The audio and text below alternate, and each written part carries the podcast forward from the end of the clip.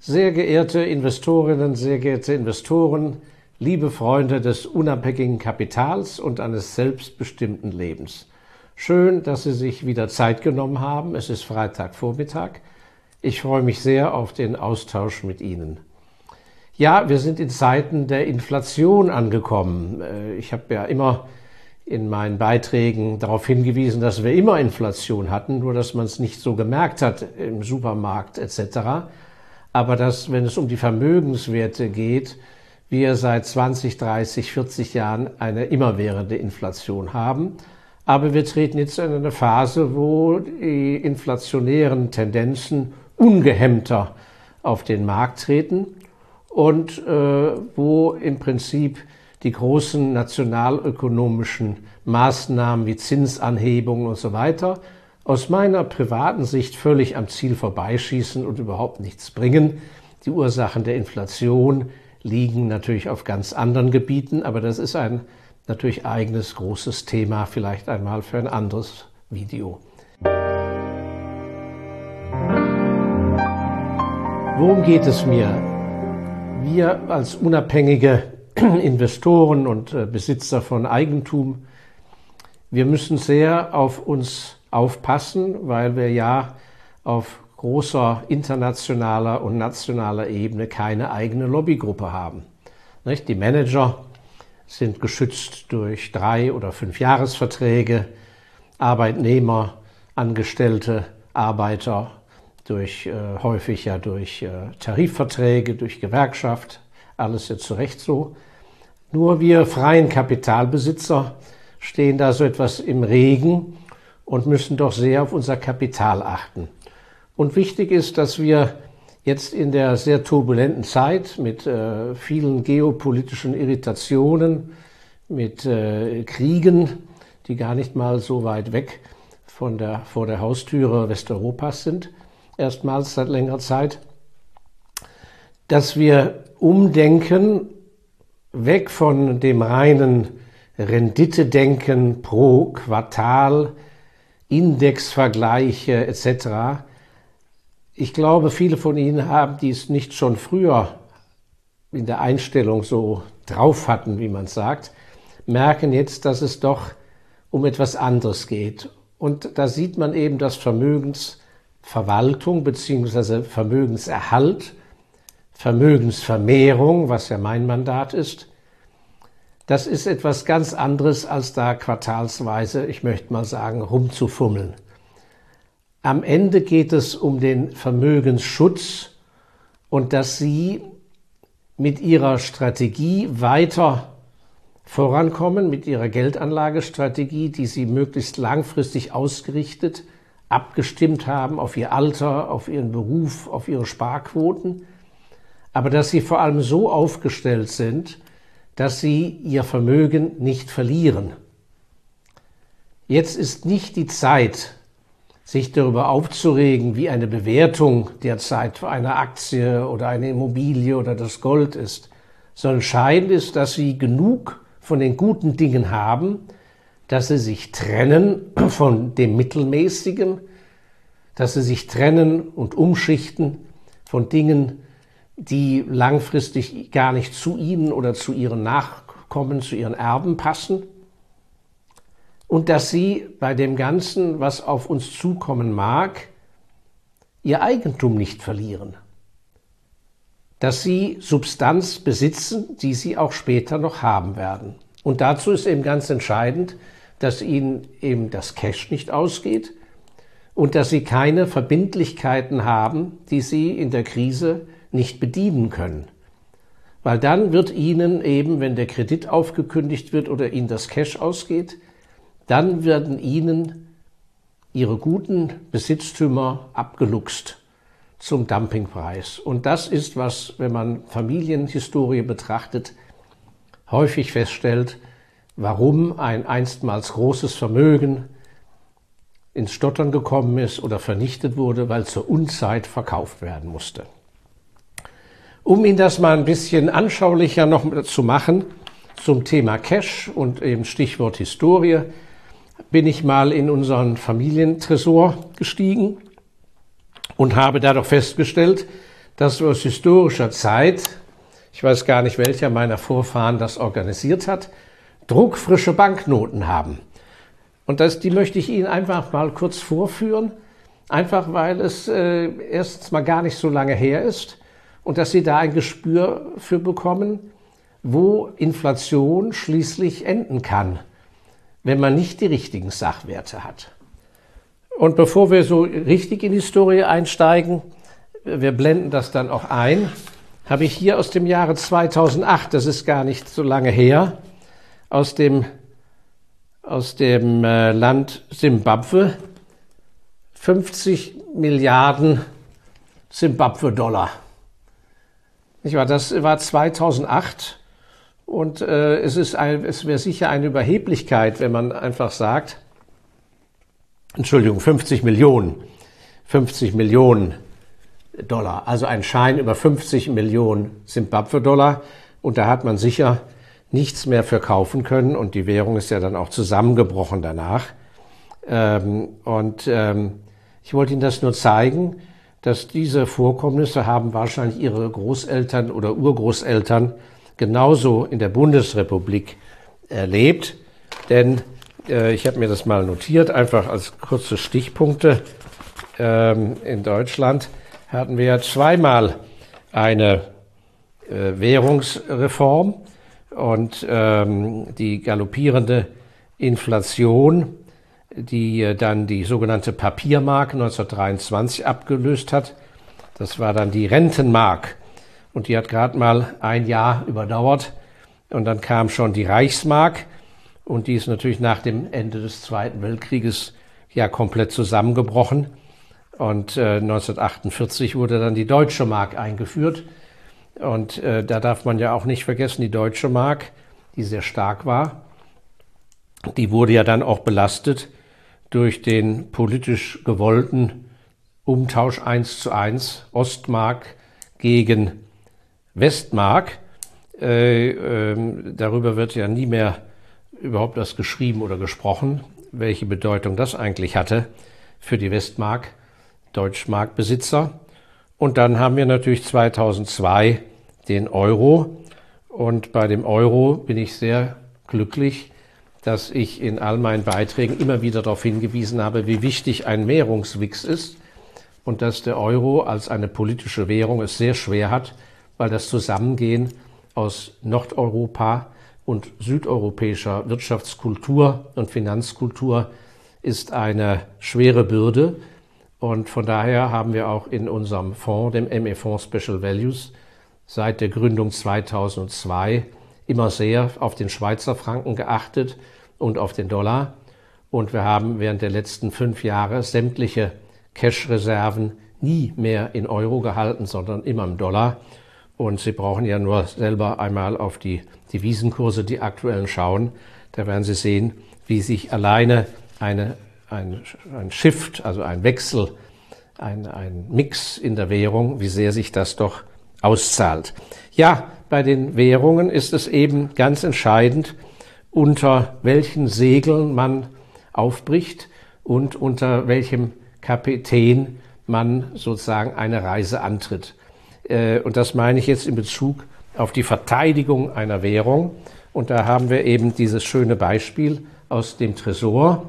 Das sind hier, wir blenden es mal ein, aus Ungarn, Pengö. Ich weiß nicht, ob ich es richtig ausspreche, wahrscheinlich nicht.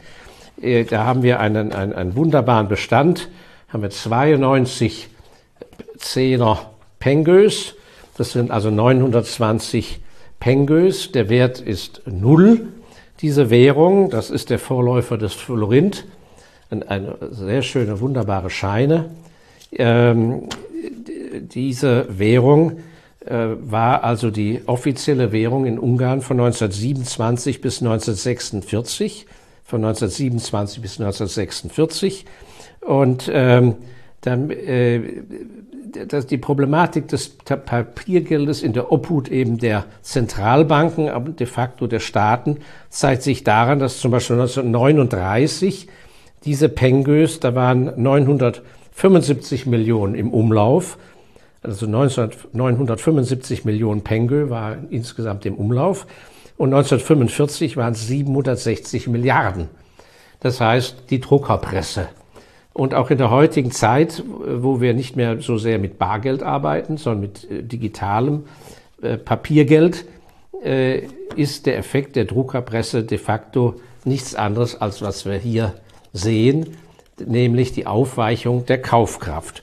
Und wie sehr sich das doch auswirkt, Thema Vermögensschutz, wenn ich mir also vorstelle, jemand hat also diese 920 äh, Pengü damals besessen.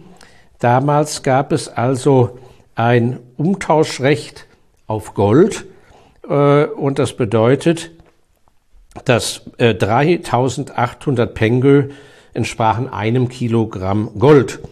Und ich habe das jetzt mal umgerechnet für denjenigen, der eben den Schlaf des Gerechten und im Glauben an seine äh, obwaltende Regierung sich auf seinen 920 Penge ausgeruht hat. Die waren dann ab 1946 in der Kauf, Kaufkraft perdu. Wer rechtzeitig den Umtausch in das Gold beantragt hat, hat auf heutiger Basis wären das jetzt 13.800 Euro, die ich hier in der Hand halte.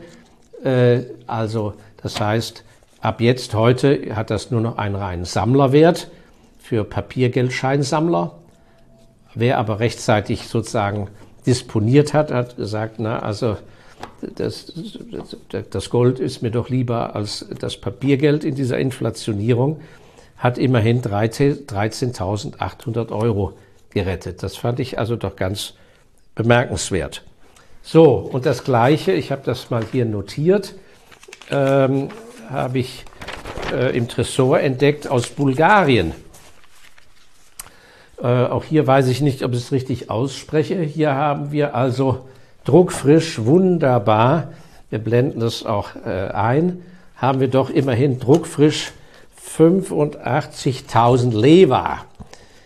Die Leva wurde schon 1881 in Bulgarien eingeführt und war immerhin im Bestand bis 1952, also etwas länger als in, in Ungarn. Und diese äh, Leva. Äh, das äh, Bild, was wir vorne haben, ist im Übrigen der Zar Boris III. Und da auch wieder typisch, ähm, nicht nur in England, Queen Victoria war ja deutscher Abstammung und Kaiser Wilhelm war ja, der ja dann, war ja ihr Enkel, der dann beschloss, im Ersten Weltkrieg gegen seine Großmutter in den Krieg zu ziehen. Äh, auch hier haben wir Zar Boris III., der so schön hier abgebildet ist, auf dem ähm, Leva, 500 Leva-Schein, stammt also aus dem Hause Sachsen-Coburg-Gotha und war also von 1918 bis 1943 der Zar, wie er sich nannte, von Bulgarien. Ja, und auch diese Währung, die dann eben 1952 zusammengebrochen ist, äh, dieser Packen von sind 170 äh, Stück von je 500 zu je 500 äh, Leva.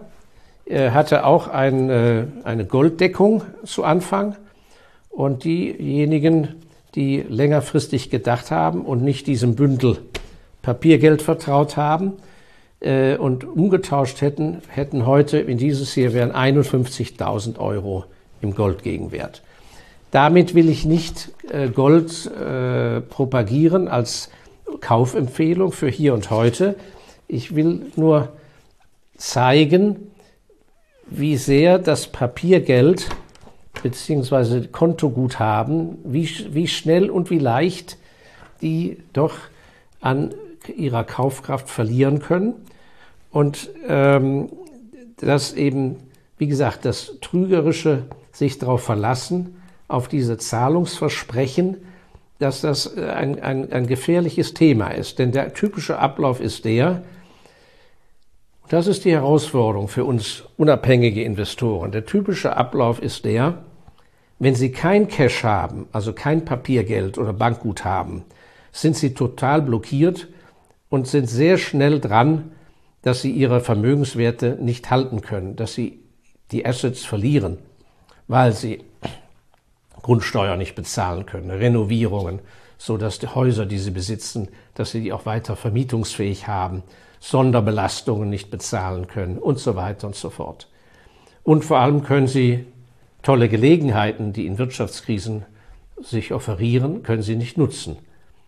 Auf der anderen Seite, wenn sie den Bogen zu lange überspannen und zu lange auf ihrem Papiergeld sitzen, kommt der Tag, wo es macht und wegen mir in der heutigen Zeit werden sich dann drei, vier, fünf große Länder zusammentun und werden sagen, aha, da machen wir doch jetzt eine gemeinschaftliche Währungsreform. Aus drei Währungen legen wir zusammen, wird eine neue Währung. Und zwar zu dem, dem Umtauschverhältnis. Das heißt, das ist der, der eigentliche Spagat.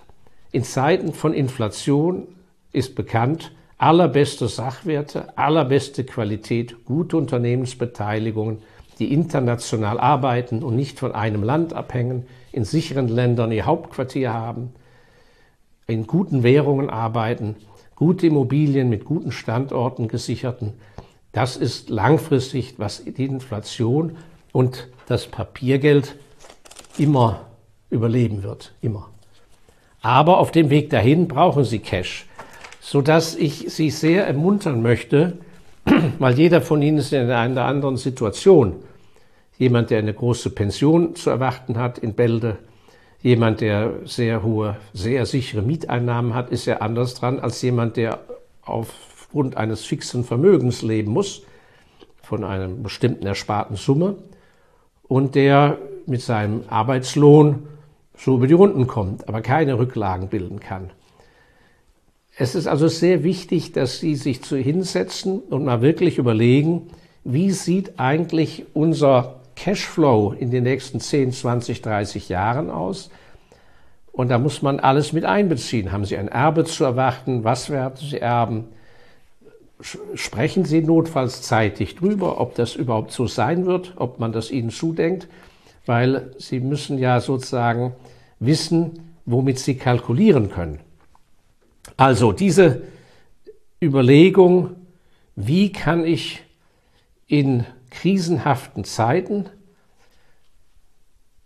Grundelemente meines Vermögens schützen und bewahren, sodass, wenn die Krisen vorbei sind, dass ich immer noch die guten Sachen besitze. Das ist die eigentliche Herausforderung. Und alles, was dazu nicht passt, muss eben weg. Und hier, wie gesagt, die riesigen Geldscheine, wenn Sie die nachher nicht, wie meine Vorfahren, einfach nur im Tresor bügelfrisch haben wollen, sondern mit einer Kaufkraft versehen, müssen Sie irgendwann den Absprung finden und damit etwas kaufen. Und etwas, was Sie über die Zeit retten können. Und da muss jede Familie für sich selber eine Strategie finden, die zu Ihnen und zu, ihrer, zu Ihren Kindern etc oder zu ihrem Partner auch gut passt. Ja, ich will mal schauen, was ich hier noch notiert hatte zu diesem Währungsthema. Wie gesagt, ich bin ja kein Geschichtsprofessor hier und äh, wollte das auch nicht vollumfänglich abhandeln, aber einfach Ihnen mal einen Eindruck äh, vermitteln. Das sind eben schon Unterschiede. Wir haben jetzt, wie gesagt, hier mal zwei Währungen und die Simbabwe-Währung natürlich, aber zwei europäische Währungen aufgezeigt, die es nicht geschafft haben. Und dazu gehört ja auch die, die äh, wie gesagt, äh, leider zweimal die deutsche Währung. Und hier habe ich noch etwas ganz Besonderes, das dann in Zeiten der Rentenmarkt, als alles chaotisch war, hier habe ich von der Landesstadt, Landeshauptstadt Karlsruhe einen sehr hübschen Schein über 10.000 Mark. Ich weiß nicht, ob wir den noch speziell einblenden können. Das heißt, in der Not haben schließlich dann Städte ihr eigenes Geld gedruckt, weil auf die übergeordneten Verhältnisse gar kein Verlass mehr war. Auch so etwas ist in digitaler Form vielleicht gar nicht so unrealistisch, dass uns auch mal so etwas noch obendrauf blühen könnte, damit zumindest auf lokaler Ebene überhaupt noch irgendetwas funktioniert, falls das übergeordnete äh, Devisensystem, Währungssystem äh, in die Problematik kommt. Dass das nicht immer so sein muss, sieht man an ähm, äh, Reichsbanken oder Zentralbanken, die doch sehr unabhängig gearbeitet haben. Und da möchte ich nur mal aufführen, dass zum Beispiel die älteste Währung derzeit in der Welt ist das britische Pfund, das schon über 1000 Jahre existiert natürlich verinflationiert, aber es existiert noch als solches. Und äh, im, auch im US-Dollar, dem viel gescholtenen, muss man anerkennen, dass die ersten Banknoten im US-Dollar im Umlauf 1861 gegangen sind. Und äh, diese Währung existiert ja auch nach wie vor. Der Schweizer Franken seit 1850 und die schwedische Krone ähm, wurde ursprünglich vom Stapel gelassen 1873, äh, aber nach der Neuordnung Skandinaviens äh, existiert die schwedische Krone so, wie sie heute ist, ununterbrochen seit 1924.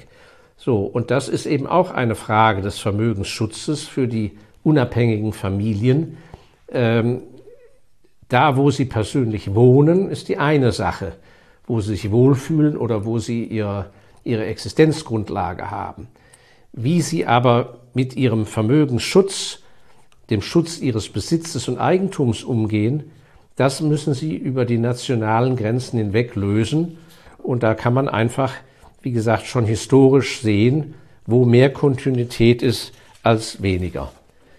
Ja, also ein kleiner Appell von mir mit einem Ausflug in die Historie, Thema Vermögensschutz ähm, und ein bisschen mal plakativ vor Augen geführt anhand von schönen Scheinen, die mal viel wert waren und jetzt nichts mehr wert sind.